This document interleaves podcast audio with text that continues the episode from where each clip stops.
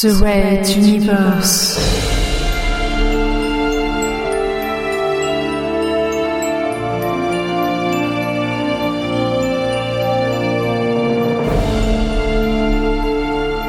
La plus grande saga galactique jamais entendue en podcast.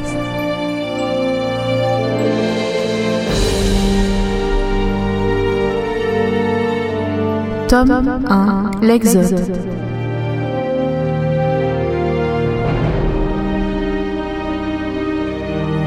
Chapitre 2 Au commencement était la flotte.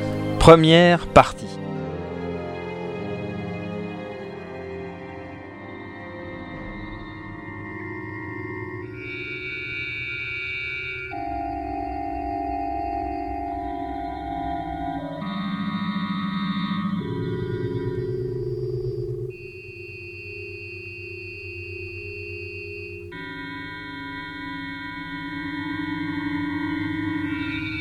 Les satellites de surveillance glissaient lentement sur leurs orbites, observant la vie qui s'écoulait sur Materwan. Ils observaient les nuages, les océans, la taille des villes, les parcours des autoroutes, les mouvements de citoyens, les départs de vaisseaux.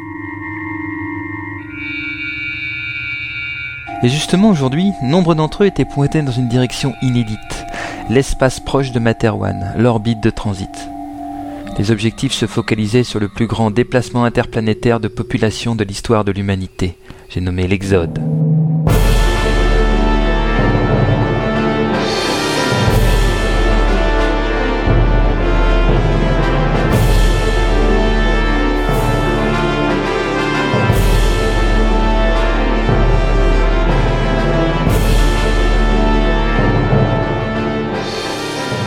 Sept transporteurs soit plus de 350 000 personnes, presque 3 millions de tonnes de métal, de vivres, de passagers, de frais, d'armement, provenant des quatre coins de la planète et représentant la quasi-totalité des corps de métier existants.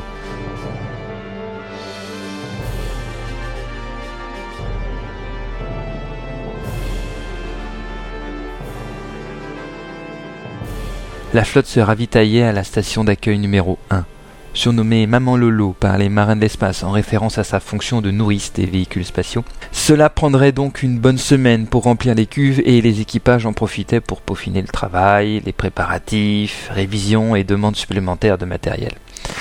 Les passagers s'installaient dans leurs nouvelles fonctions et quartiers. Bref, nous étions à la seconde étape du préparatif de départ.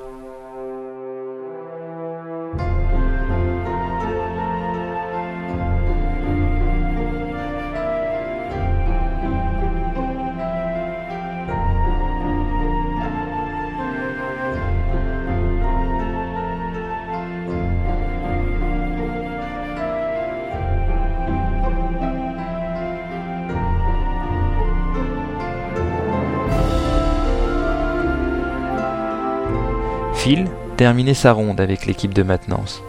Les structures du vaisseau le laissaient un peu douteux quant à leur fiabilité à long terme, et il vaudrait mieux ne pas collectionner les tempêtes de météorites. Mais pour un voyage de trois ans avec un bon entretien, il se faisait fort d'amener tout le monde à bon port.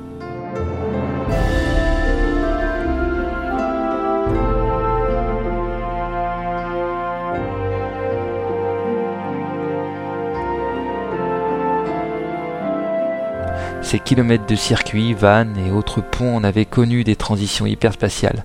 Un moment délicat dans les voyages spatiaux. Et il allait falloir prendre soin de cette vieille dame. Prenant congé de ses collaborateurs, il retourna se changer dans sa cabine. Sous les yeux ensommeillés d'un vivagel ronflant et bien nourri, il enfila une tenue civile.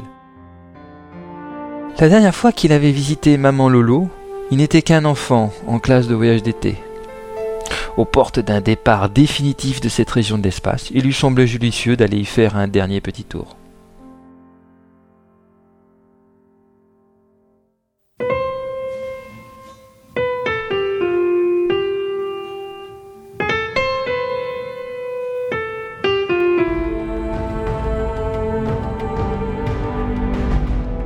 Red Universe à suivre.